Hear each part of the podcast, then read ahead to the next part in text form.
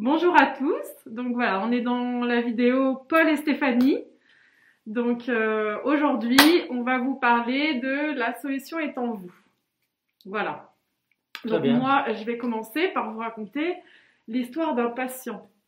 Euh, donc voilà, il vient faire, euh, il vient faire une hypnothérapie concernant une histoire familiale, etc.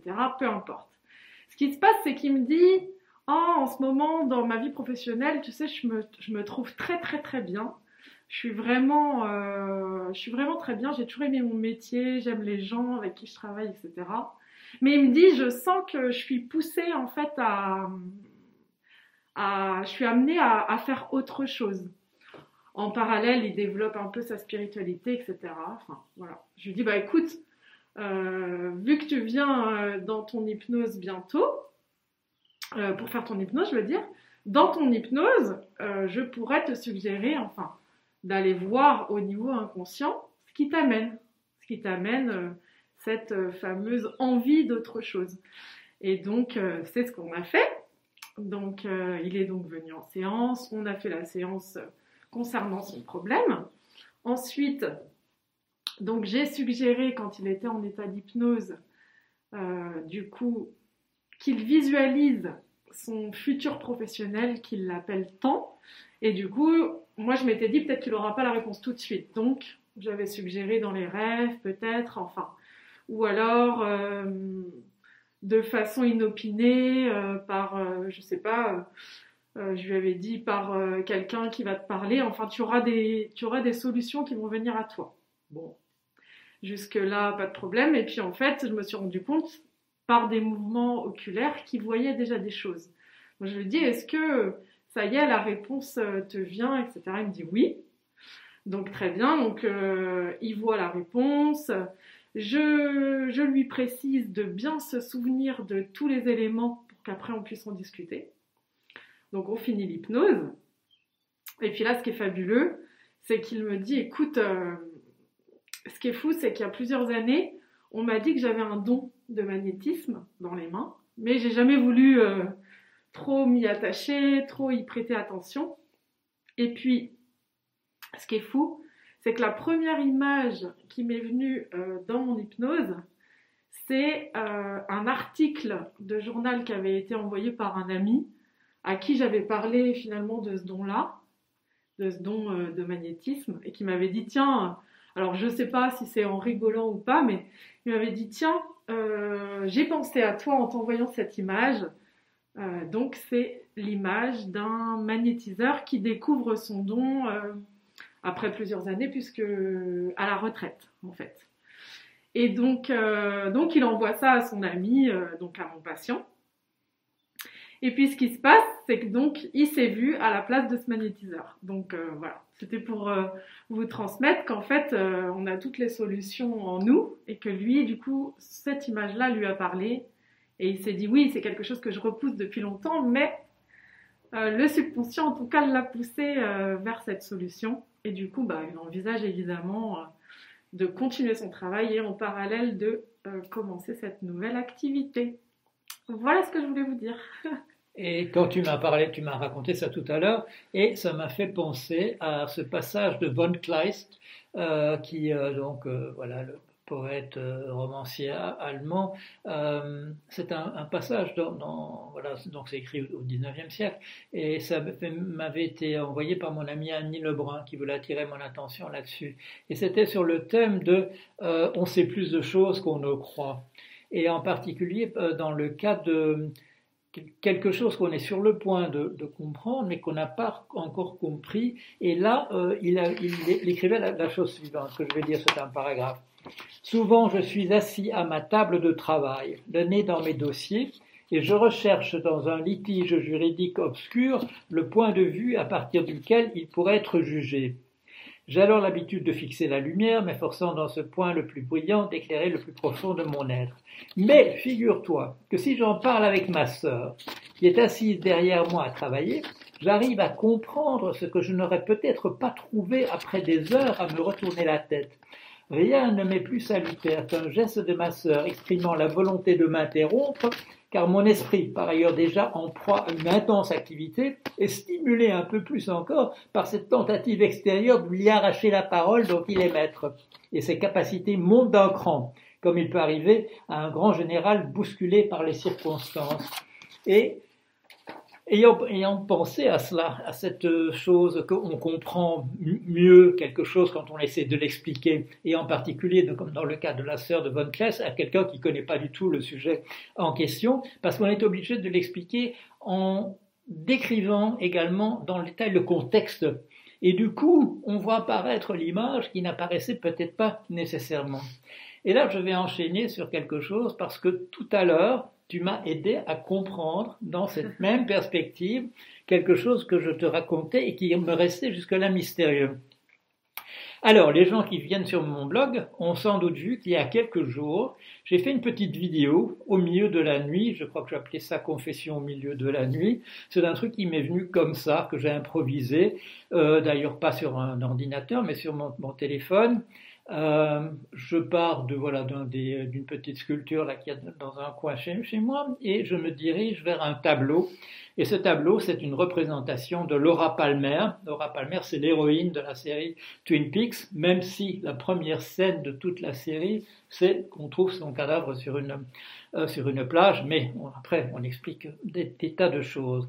Et dans cette petite vidéo qui fait une minute et demie, je dis la chose suivante, je dis, euh, j'ai pris l'habitude ces, ces temps-ci de regarder un, un, film différent chaque soir, et tout à coup il m'est venu, et je dis, bon ça c'est une, un peu une plaisanterie parce que c'est pas tout à fait comme ça, qu'une voix m'est venue, comme, euh, comme celle de Jeanne d'Arc, qui m'a dit, arrête ça, euh, il faut maintenant que tu regardes à nouveau la troisième série de Twin Peaks. Bon, et donc je fais cette petite vidéo que j'appelle euh, un petit hommage à David Lynch, euh, pince en rire, voilà, parce que c'est fait un petit peu dans le style de Lynch. Et, euh, et c'est bizarre, voilà, il y a toujours quelques éléments bizarres dans les, dans les trucs de, de, de Lynch. Et, et du coup, qu'est-ce que je fais? Après ça, je commence à regarder la série. Et il y a 18 épisodes, et je regarde ça avec toujours grand plaisir parce que c'est très très bien fait, euh, sans savoir pourquoi il faut que je regarde euh, à nouveau cette série. Et jusqu'au moment où j'arrive au onzième épisode, je vois une scène particulière, et après avoir vu cette scène particulière, je me dis, tu peux aussi bien arrêter euh, la suite, mais je vais la continuer, à, la regarder, euh, parce que tu as compris pourquoi tu devais revoir cela. Bon. Sauf que la scène, je la vois, je ressens une très très grande satisfaction après l'avoir vu, une sorte de libération, voilà un sentiment de voilà, le problème a été résolu, si ce n'est que je comprends absolument pas pourquoi, et c'est seulement en te racontant la scène que l'explication nous vient. Alors, on ne va pas vous laisser entièrement dans le mystère, je vais dire de quoi il s'agit. Alors, il faut un peu d'éléments de contexte si vous ne connaissez pas la série pour comprendre de quoi il s'agit. Bon, le héros de toute la série, c'est un certain Dale Cooper qui est un agent du FBI, mais on se trouve à ce moment-là, un moment où il y a une sorte de double de lui, qui est un personnage à peu près de demeuré, un personnage qui ne comprend rien de ce qui se passe autour de lui, est un agent d'assurance, euh, mais il se fait qu'il a des illuminations, qui lui viennent probablement de l'au-delà ou d'une manière ou d'une autre, il a des indications, et en particulier, il peut aider une vieille femme dans un casino à trouver la bonne machine pour gagner le, le jackpot parce qu'il voit des petites lumières qui s'allume. Et même chose quand il regarde des dossiers d'assurance, il sait exactement là où il tricherie, etc., là où il y a fraude, etc., si bien que son patron est absolument ravi. Il se fait que par ailleurs, il y a les deux patrons du casino sont des personnes qui ont un cas devant cette compagnie d'assurance. Il y a eu un incendie, incendie volontaire, et ils espèrent qu'on va pouvoir leur donner un chèque de 30 millions de dollars pour les voilà, démarches qui ont été commises. Mais euh, notre ami, euh, le héros, qui s'appelle Douglas, euh, le, demeuré qui travaille dans la compagnie d'assurance, en fait, il a dénoncé involontairement, en disant qu'il mentait, un de ses collègues qui, qui, est de mèche avec des fraudeurs. Bon. Alors, ce gars de mèche avec les fraudeurs, il va trouver les patrons du casino et il dit, il y a quelqu'un qui s'est rendu coupable du fait que vous ne recevrez jamais les 30 millions, c'est Douglas. Bon. Alors, les deux euh, patrons du casino ont euh, décidé, d'éliminer Douglas. Bon. Euh, l'un des deux, c'est Jim Belushi, l'acteur qui joue l'un des rôles, et c'est pour ça que je vais dire Jim Belushi par, la suite. Donc, qu'est-ce qu'ils organisent? Ils organisent un rendez-vous dans le désert, les patrons du casino. Ils invitent Douglas à venir, et Douglas part effectivement pour les rencontrer sans se, rendre compte de quoi il s'agit.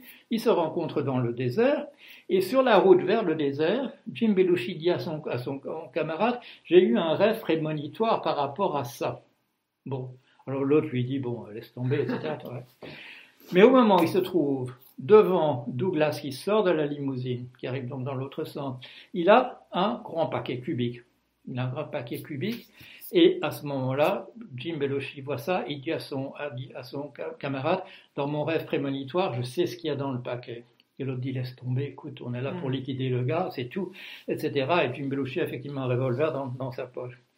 Et l'autre dit, non, non, non, euh, je sais ce qu'il y a dans la boîte, euh, fais-moi une faveur, si ce qu'il y a dans la boîte, c'est ce que j'ai vu de mon rêve, alors on ne se débarrasse pas de lui. L'autre dit bon, il laisse tomber, etc.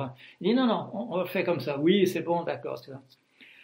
Alors euh, on ne sait pas nous, le spectateur, c'est pas tout de suite, parce qu'il se va comme ça, il lui donne le secret, il lui dit ce qu'il y a dans la boîte.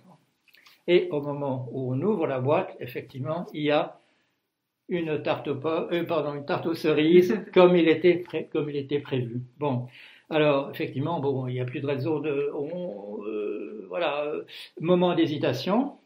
Il fouille, euh, il fouille euh, Douglas et il trouve dans une de ses poches, il trouve ce qu'il fallait donner à ces gens, le chèque de 30 millions, parce qu'en fait, on leur a accordé la, fortune qu'ils demandaient, et voilà, et tout se termine voilà dans la, dans, la joie. Et, euh, et moi, je me dis, j'ai trouvé la solution. Et, et je réfléchis, je ne sais pas, le lendemain matin, je me lève, je fais une vidéo sur le, un peu catastrophiste sur la, guerre dont je suis presque sûr qu'elle va avoir lieu autour de l'Ukraine. Et, mais je ne sais toujours pas pourquoi j'avais ce sentiment que je devais lire ça, euh, de regarder ça à nouveau, et, et j'avais trouvé la solution, et j'ai le sentiment d'avoir trouvé la solution sans savoir ce que c'est. Bon, alors, toi, tu m'entends raconter ça, et tu vas me dire ce que tu découvres dans ce que je dis et que je ne savais pas. Moi, je, je, je te dis ouais. je te dis, mais pour moi, c'est évident. En fait, il, comment le, je me souviens plus de l'acteur, comment il s'appelle. Jim Belushi. Voilà, Jim Belushi, euh, par son intuition qu'il a eue en rêve. Euh, en fait, pour moi, c'était évident que ça voulait dire à, Paul que peut-être lui aussi il a des intuitions et qu'il faut qu'il tout le temps qu'on écoute nos intuitions, parce qu'elles ne nous trompent pas. Voilà. Moi, c'est le message que j'ai entendu de. Et à ce moment-là, qu'est-ce que je comprends? Que depuis plusieurs jours, et en particulier depuis le moment où j'ai fait l'époque où je fais cette petite vidéo en disant je dois aller voir de nouveau Twin Peaks, j'hésite à faire une vidéo où je parlerai de la situation vis-à-vis de la crise de, l'Ukraine, parce que je sais que ce sera une, une vidéo qui lancera une alerte et qui aura un message pessimiste sur l'évolution de la situation. Et quand je vois ce personnage de Jim Belushi faire confiance à son intuition, c'est toi qui attire mon attention que c'est ça le, le, message. C'est ça le voilà l'autorisation l'autorisation que j'attendais.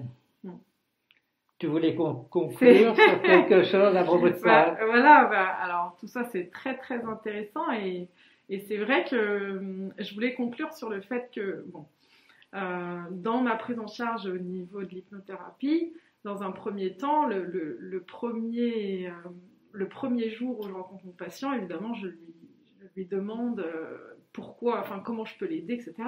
Et surtout, ce qui est très intéressant, et je me suis rendu compte au, fur et à mesure de, voir différents patients, euh, c'est que bah, ça, c'était quelque chose que je savais déjà, c'était qu'on a toutes les solutions en nous, mais le fait de demander des détails parfois permet en fait aux patients de, de rechercher et donc d'aller trouver la solution.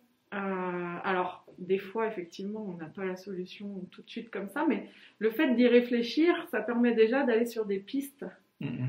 Voilà, c'était ça qui était très intéressant. Euh, d'aller dans les détails pour euh, parce qu'il y a des questions en fait qu'on se pose pas soi-même. Et donc en en, discutant avec quelqu'un mm. thérapeute ou pas d'ailleurs on arrive à trouver des solutions. Il, y a même, il y a même une fois où en fait euh, je m'étais euh, vraiment, on appelle ça pris la tête hein, pendant une semaine pour trouver une solution. Et en fait, toute seule, j'ai pas réussi. Par contre, en m'écoutant raconter à une amie, mmh, mmh. je me suis dit, ah, en fait, c'est évident. c'est évident. Ça, ça revient à Kleist et le fait oui, que. c'est pour ça que c'est. Voilà, et c'est pour ça aussi que, voilà, si vous le savez, si vous faites des conférences, si vous faites des leçons improvisées euh, et qu'on vous écoutez après ou regardez l'enregistrement après, vous, vous voyez dire des choses que vous n'avez peut-être pas eu le sentiment de dire au moment même. On est souvent surpris a posteriori parce qu'en fait, on s'entend penser en même temps que les autres. Euh, c'est Merleau-Ponty qui avait déjà attiré l'attention là-dessus, qu'on apprenait des choses en s'entendant parler soi-même. Mm. Et en particulier quand il faut expliquer, on explique mieux à quelqu'un d'autre que la représentation qu'on a dans, dans sa propre tête. Voilà qu'on est obligé de donner des détails. Voilà, et en particulier d'éclaircir le, le, le, cadre, euh, clarifier le contexte et des choses de cet ordre-là. Voilà. Très bien. Bah, c'était l'épisode numéro 9 de la série euh, Paul et Stéphanie. Euh, nous, voyons que ça vous, ça vous intéresse, nous voyons les commentaires et on essaie de, de répondre aux commentaires que vous faites. Voilà. Très ben, bien. Bonne journée et à bientôt. À bientôt. Au revoir.